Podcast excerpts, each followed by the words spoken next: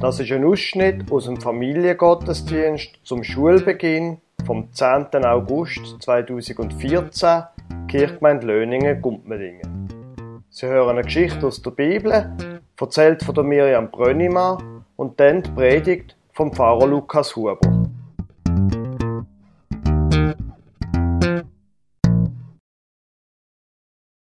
Jesus hat gern Geschichten erzählt, wenn er zusammen mit seinen Jüngern durchs Land gezogen ist. Seit ein paar Jahren ist er jetzt von Dorf zu Dorf unterwegs und hat von Gott erzählt. Überall sind die Leute zusammengeströmt zum Zuhören. Er hat spannende Geschichten erzählt und er hat ganz anders von Gott geredet, wie die Leute im Tempel, die Pharisäer und die Schriftgelehrten.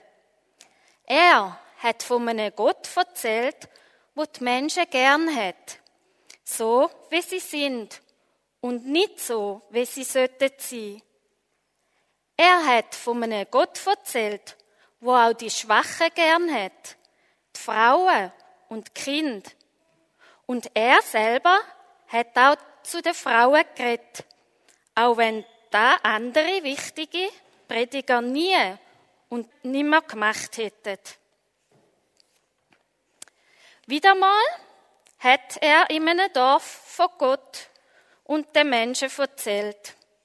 Er hat sich auf den Rand vom Dorfbrunnen gesetzt und hat zu den Leuten geredet.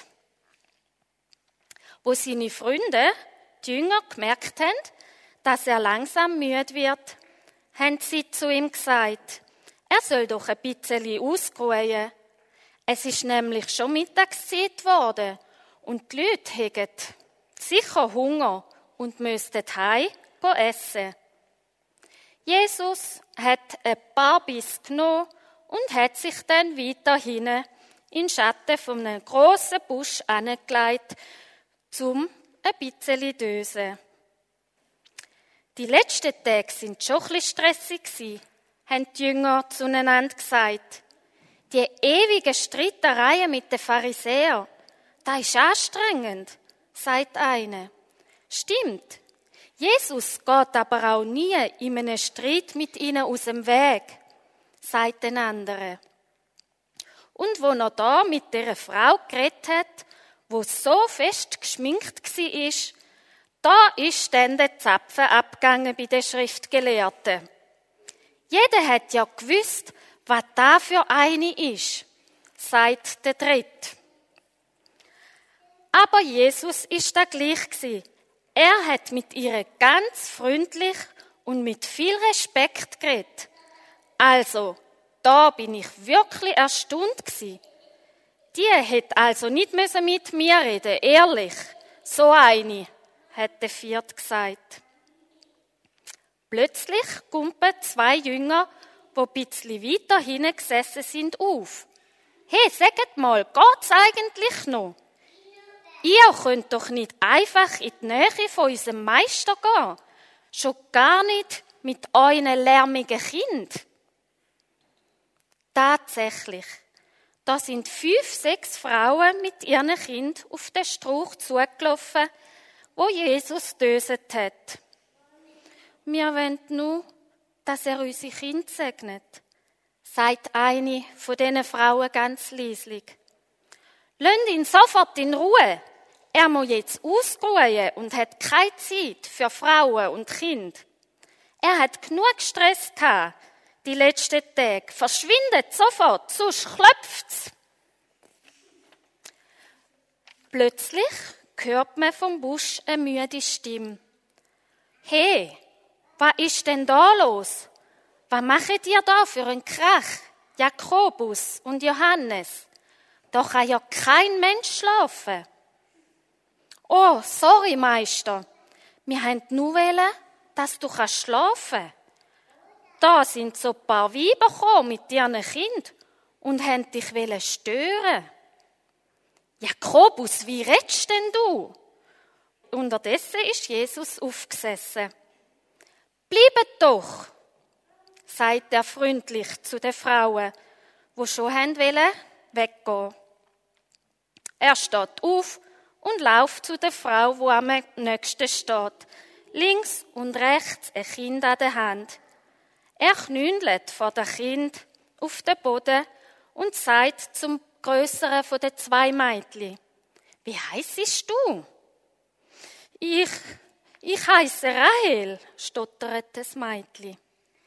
Jesus legt seine rechte Hand auf ihren Kopf.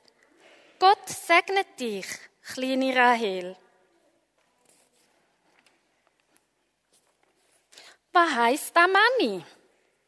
fragt das kleine Mädchen an der Hand von Mami und sie schaut Jesus mit großen Augen an. Wer bist denn du? fragt Jesus zurück. Ich bin Maria.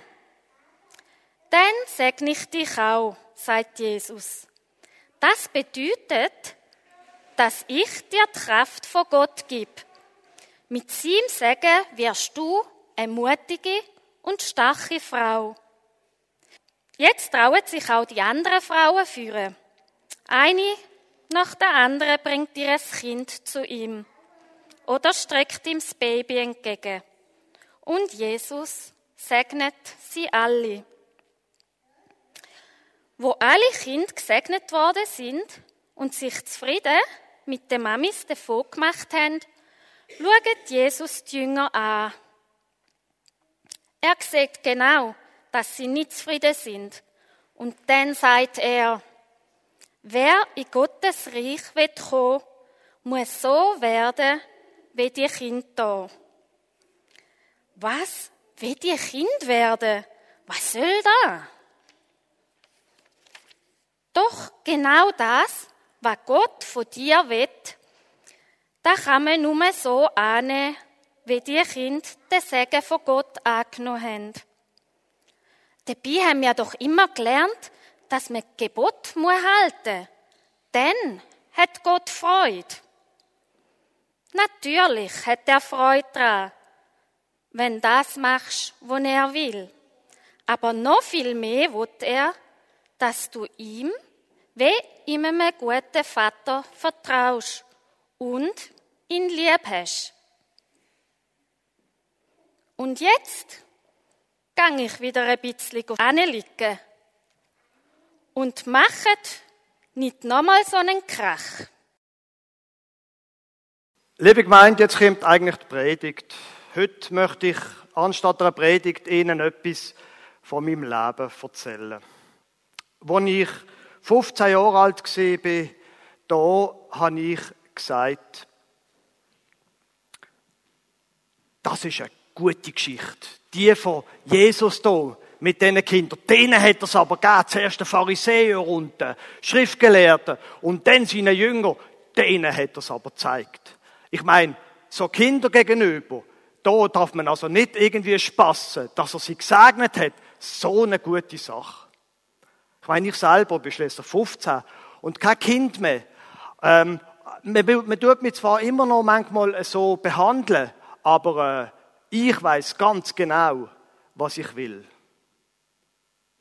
Gut, eigentlich stimmt das gar nicht. Eigentlich habe ich keine Ahnung, was ich eigentlich will.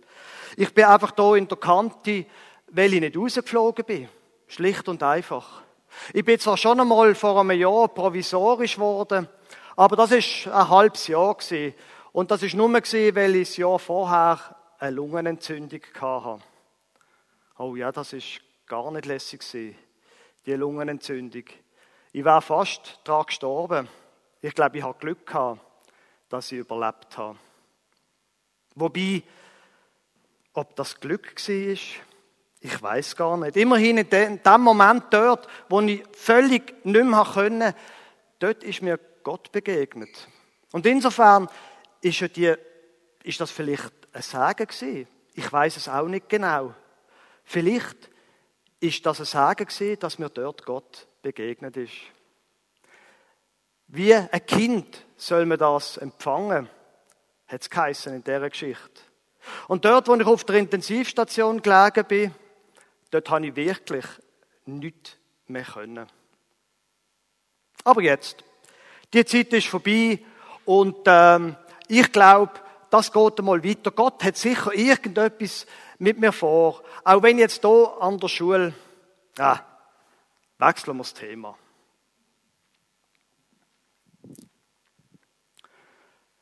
Als ich 30 Jahre alt war, da habe ich so geredet. Ah, das Leben ist also schon anstrengend. Ehrenwort. Es ist ja toll, dass ich jetzt nach dem langen Studium kann kann. Und es ist ja toll, dass ich es hier geschafft habe als Journalist auf der Redaktion, aber das ist ein Haifischbecken hier. Das ist unmöglich. Das ist wirklich, das hätte ich mir nie gedacht. Aber ich will einfach nicht mitmachen. Bei diesen ganzen Intrigen auf der Redaktion, ich mache hier nicht mit. Auch wenn das wirklich sehr anstrengend ist. Gut, äh, ein paar Geschichten, die ich hier letztens geschrieben habe, die sind schon ein bisschen heftig gewesen, das stimmt schon. Und ich glaube, ich würde es auch nicht mehr machen. Die Leute sind mir wirklich voll ins Messer reingelaufen.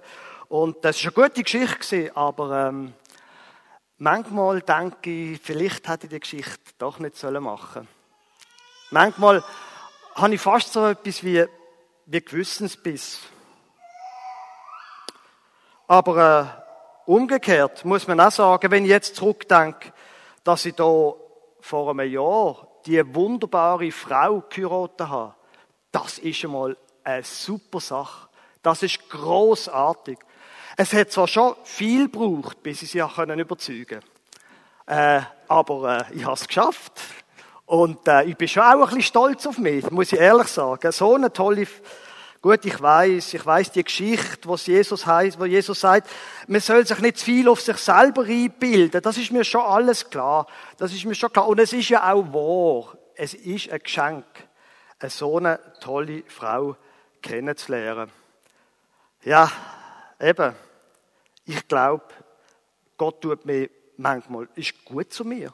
Es gibt so viel, wo ich dafür dankbar sein kann. Und, ähm, Vielleicht sollte ich wirklich Ende Jahr kündigen und Pfarrer werden. Ich glaube, fast langsam habe ich das gelernt für die Kirche, wo man als Journalist lernen kann. Und dann vielleicht ein bisschen von dem Sagen weitergeben. Wäre eigentlich gar nicht so eine schlechte Idee. Und ähm, als ich 45 Jahre alt war, da habe ich gesagt, ja, also, anstrengend ist es schon immer noch. So vier Kinder und so, also, man hat schon etwas zu tun. Aber umgekehrt, ich bin jetzt hier im, seit zwei Jahren an dieser neuen Stelle, zu Löningen, zu Gumpmendingen. Und äh, das ist einfach toll, die Arbeit ist gut. So viele lässige Leute, großartige Arbeit, das ist, mir geht's eigentlich gut. Und manchmal, wenn ich so die Geschichte höre, wie Jesus die Kinder segnet, dann denke ich, wahrscheinlich ist die Geschichte einfach wahr. Es ist alles einfach Glück und Sagen.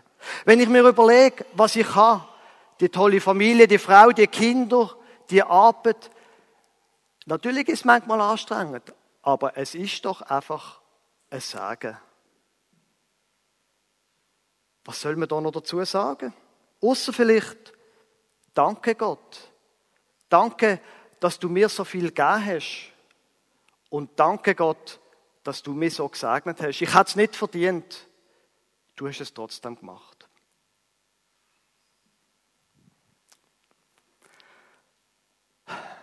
Liebe Gemeinde, was glauben Sie, wie rede ich einmal, wenn ich 90 bin?